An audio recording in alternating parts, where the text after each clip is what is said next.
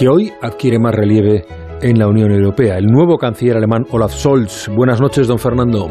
Muy buenas noches, Juan Ramón, y buenas noches, Olaf Scholz, nuevo canciller de Alemania y por tanto el político más poderoso de la Unión Europea. Me va a perdonar la licencia periodística, pero estoy por llamarle Pedro Sánchez II porque nuestro presidente se acercó hoy a Galicia a empujar a su nuevo líder regional a la Junta y dijo que usted y su tripartito van a hacer la misma política que él lleva tres años y medio haciendo en España. Si la Constitución es la hoja de ruta de Sánchez, Sánchez es para usted, canciller, su hoja de ruta. Le felicito por lo fácil que ponemos su gobernanza desde España. Angela Merkel no tuvo tanta suerte. Así que mi primer consejo es que se pegue al estilo Sánchez porque recuerde sus palabras textuales hoy mismo en Santiago de Compostela.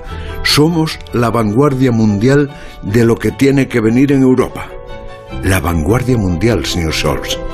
Si quiere usted triunfar, si quiere que su tripartito sea, como dice, la coalición por la libertad, la justicia y la sostenibilidad, súbase al carro del gobierno español. Claro que, si le digo la verdad, a quién se parece usted no es a Pedro Sánchez, sino a Mariano Rajoy.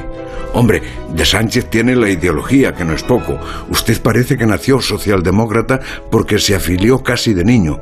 Hizo una familia socialdemócrata porque su mujer, también militante, es su más influyente asesora, con lo cual sus políticas algo se van a parecer. Ya se parecieron en las ayudas en la pandemia, pero no se parecieron nada en los pactos. Sánchez le dijo a Rajoy aquello de no es no, y usted hizo la gran coalición con Merkel y fue su vicecanciller. En cambio, como Rajoy, se define como pragmático y sobrio y pertenece a la misma generación.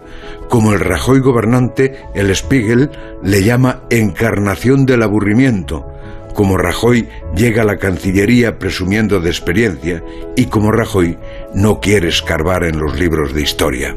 En cuanto al carisma que todo el mundo le niega, ya sabe usted que el carisma lo da el poder. Hoy mismo es infinitamente más carismático que hace 24 horas. Como usted dijo, al no ver la cara de Merkel, veremos la suya. Tómeme todo esto como un elogio, señor Scholz.